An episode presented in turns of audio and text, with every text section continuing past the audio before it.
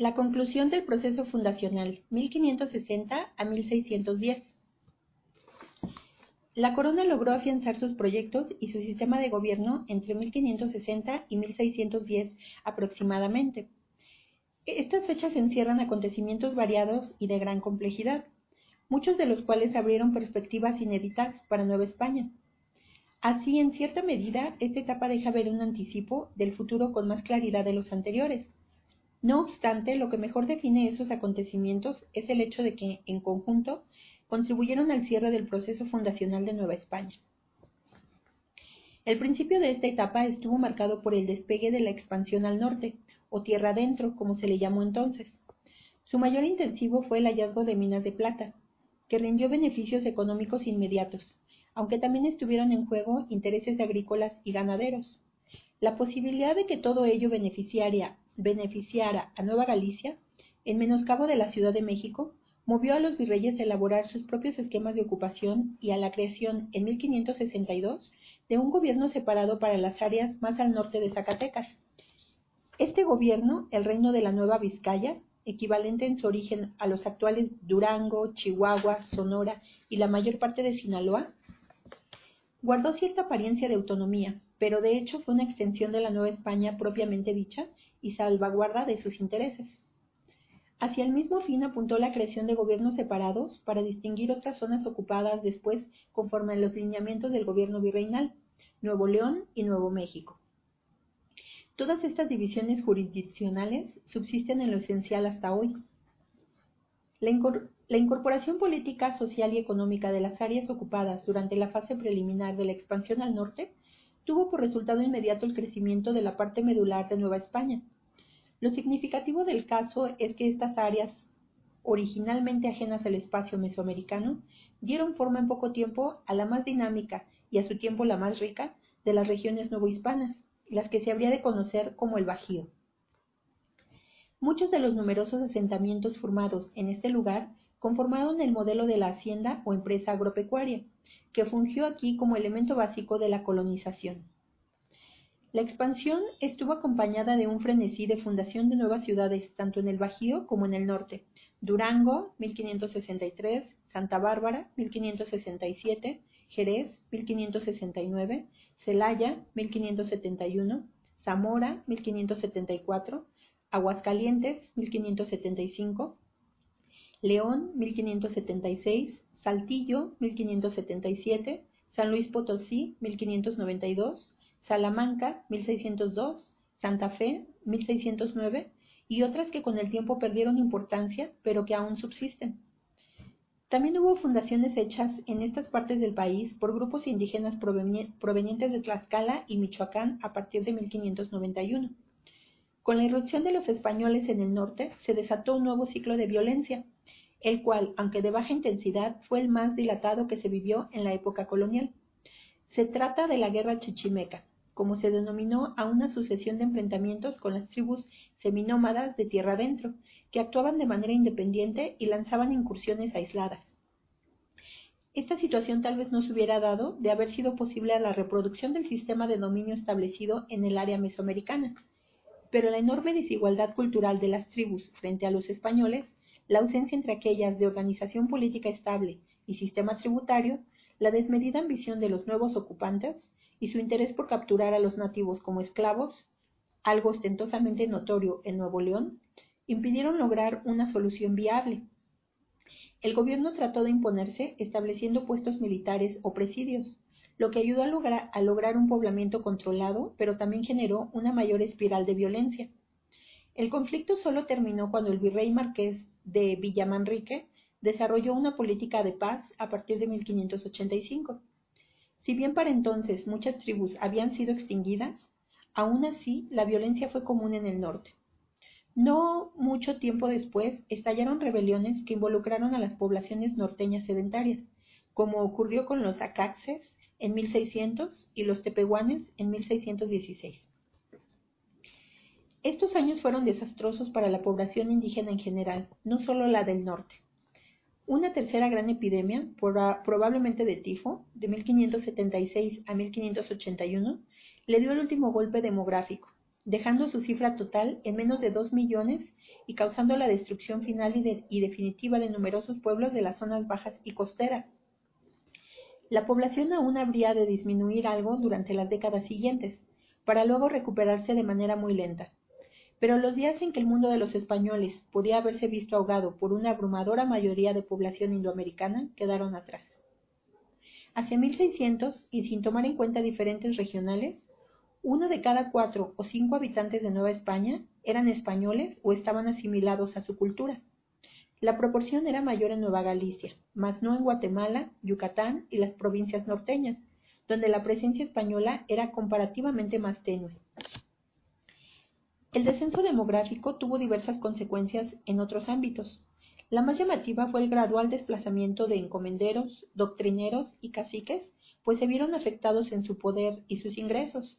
Por lo que toca a los primeros, el relevo generacional hizo fácil desplazarlos de sus posiciones, tras lo cual el cobro de los tributos de casi todos los pueblos de indios pasó a manos del gobierno. Los frailes doctrineros, cuyas órdenes religiosas entraron en una fase de declive, fueron reemplazados gradualmente por clérigos seculares dependientes de los obispos. Los caciques, marginados y empobrecidos, no pudieron enfrentar el surgimiento de nuevos grupos de poder dentro de sus pueblos, y para principios del siglo XVII quedaron excluidos de la mayoría de los cuerpos de república. Paradójicamente fue por entonces, sobre todo entre los años del fin de la conquista y la gran epidemia, cuando los frailes lograron la conclusión de sus espléndidas obras arquitectónicas, producto todavía de las circunstancias de la conquista, y el desarrollo de las expresiones artísticas asociadas a ellas, pinturas, retablos, esculturas, etc., con el conjunto armónico de estas obras, erigidas en numerosos pueblos de indios del México central, pero no en las tierras bajas, excepto en Chiapas y Yucatán, se abrió el primer capítulo de la brillante historia del arte colonial. A todo esto, el gobierno central, favorecido por la disminución de los grupos que habían sido dominantes durante los años de la conquista, pudo consolidarse de manera definitiva y afirmar el predominio del virrey, las audiencias y otras autoridades representativas del proyecto de dominación de la corona. Así ocurrió, por ejemplo, con sus delegados en el ámbito local, que fueron los corregidores y los alcaldes mayores. Unos y otros, pues eran prácticamente lo mismo, reemplazaron de manera gradual a los encomenderos como enlace con los pueblos de indios y encargados del cobro de los tributos, o bien se situaron al lado de los cabildos españoles, mermando su autonomía. El control gubernamental de repartimiento de trabajo resultó ser una poderosa arma en el regateo político con los pobladores españoles. La consolidación del gobierno central se apoyó también en varios acontecimientos importantes. Unos fueron de orden político, como el descrédito de los encomenderos tras una supuesta sublevación que involucró a Martín Cortés, hijo del conquistador en 1566, o como el establecimiento cinco años después del Tribunal del Santo Oficio de la Inquisición, cuyo alcance en materia de control político e ideológico no era menor que el que tenía en materia de ortodoxia religiosa.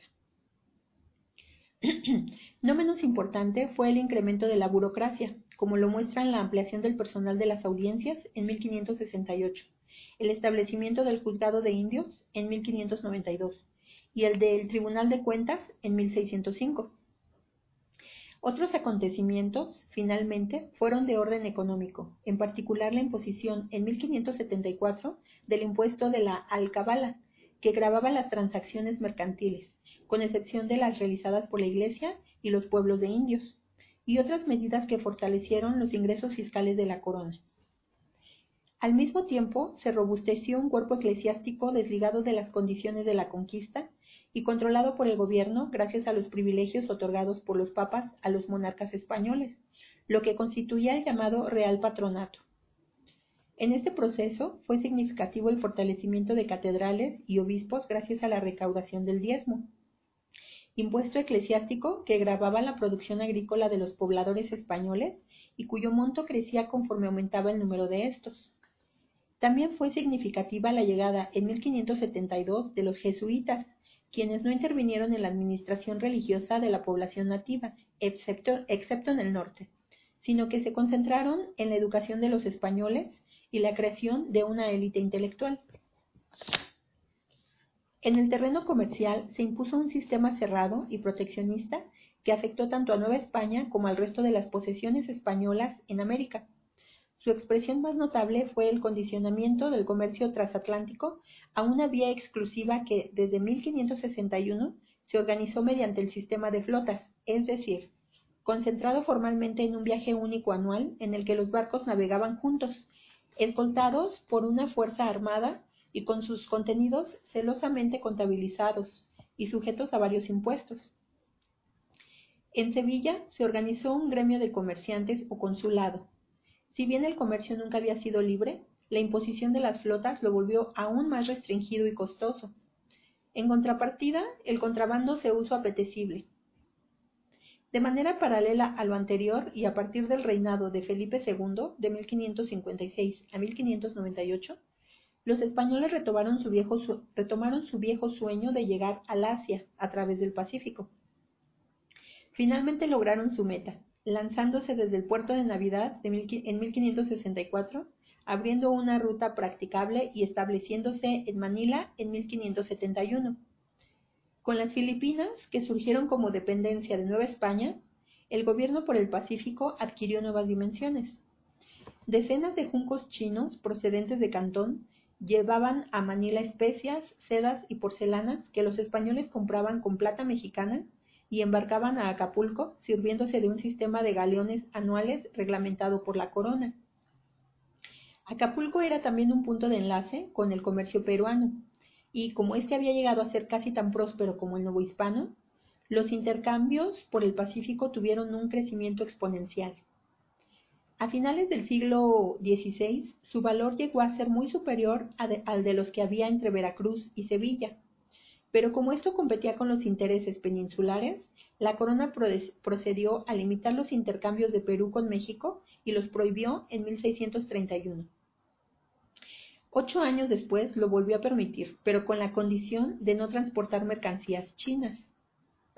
En Nueva España, el desarrollo comercial que se ha referido estuvo acompañado del nacimiento de una poderosa élite de mercaderes, sus miembros, imitando a los sevillanos, organizaron su propio consulado en la Ciudad de México en 1592. En sus manos quedó el manejo de los enlaces marítimos por ambos océanos, el control de las importaciones y, naturalmente, el de los precios.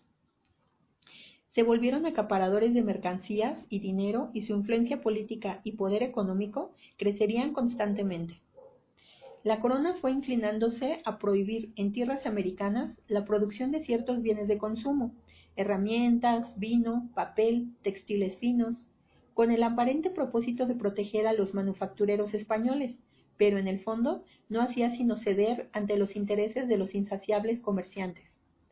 Estos, no, satisfechos con sus privilegios, aumentaban sus ganancias obteniendo beneficios adicionales del contrabando.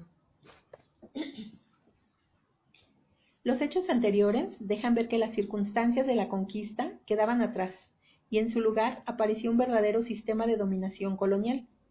Cobraba forma una política de explotación de recursos concebida globalmente y ajustada a las realidades, complejidades e intereses del mundo de los españoles.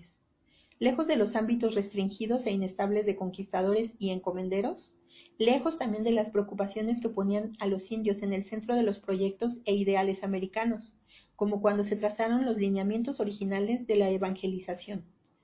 La segunda mitad del siglo XVI vivió el traslape del feneciente mundo de la conquista, tan anclado, tan anclado en el pasado español como en el prehispánico, con las primeras manifestaciones de un orden esencialmente nuevo. La personalidad de Nueva España descansaba en gran medida en muchas continuidades del pasado prehispánico, pero esto no significaba permanencia estática. Ya se habrá advertido la fractura de algunas de esas continuidades, por ejemplo, en la decadencia de los caciques. Por encima de ello, las transformaciones se iban acumulando para dar lugar a un mundo que, al iniciarse el siglo XVII, se había alejado notablemente de su pasado. Nueva España tenía tres, tras de sí 90 años de una experiencia que en lo esencial y desde el punto de vista español había sido un éxito. Los problemas frente al mundo prehispánico como la sujeción política, el dominio económico, la convivencia física, la conversión religiosa y otros, no habían sido totalmente resueltos, pero sí superados. Y los inherentes a la situación colonial en sí, como aquellos que los españoles crearon y seguían creando entre ellos mismos, habían sido afrontados con medidas que permitían considerarlos, si no superados, al menos bajo control. Quienes sigan la perspectiva de una historia nacional podrán vislumbrar los rasgos esenciales de todo el conjunto del país que se haría independiente en 1821, especialmente si se toma en cuenta la expansión al norte. Es de destacarse la posición que Nueva España estaba ocupando en el mundo. Su producción de plata, al igual que la de Perú, se desparramaba no solo por España, sino por gran parte de Europa, pues su fin último estaba siendo el de cubrir las grandes deudas de la corona española y adquirir bienes que España, con un pobre desarrollo industrial, no sabía producir. Los efectos de esta derrama de metálico en la conquista europea fueron enormes. Por otro lado, la plata novohispana también circulaba en China, donde las monedas mexicanas fueron de uso corriente hasta el siglo XIX, y alcanzaba por otros circuitos comerciales hasta India y otras partes de Asia. Cuando una embajada comercial japonesa llegó a México en 1610 con grandes expectativas, todo parecía indicar que Nueva España, o al menos una parte de ella, se había ubicado en un punto clave del nuevo entramado que enlazaba al planeta, algo sorprendente si se toma en cuenta el aislamiento en que se había desenvuelto Mesoamérica unos cuantos decenios atrás. A mayor abundamiento, los intercambios mencionados no eran puramente comerciales, sino que involucraban un considerable tráfico cultural, y esto incluía una relación estrecha con Perú. Pero Nueva España habría de toparse con la represión de sus impulsos justo cuando estaba a punto de tomar su lugar en un mundo cosmopolita. No está por demás observar que España vivió más o menos al mismo tiempo un cambio sustancial. Una de las principales motivaciones de la corona al, extender su aparato administrativo fue la de ampliar y hacer más efectiva la recaudación fiscal, asunto que adquiría mayor importancia conforme España, mal gobernada, continuamente en guerra, endeudada y empobrecida, trataba de reponerse del gran trauma de la derrota de su armada invencible frente a los ingleses en 1588. Varios críticos y reformistas sociales, los llamados arbitristas, propusieron y aplicaron diferentes principios de gobierno o arbitrios que trataban de evitar o al menos mitigar lo que estaba ya ante los ojos de toda España, el fin de su hegemonía imperial, compensado apenas por los brillos de su siglo de oro literario. La balanza de poder se inclinaba a favor de los países del norte de Europa, para las eh, posesiones americanas, eso significaba esencialmente que tendrían que someterse a demandas económicas cada vez mayores.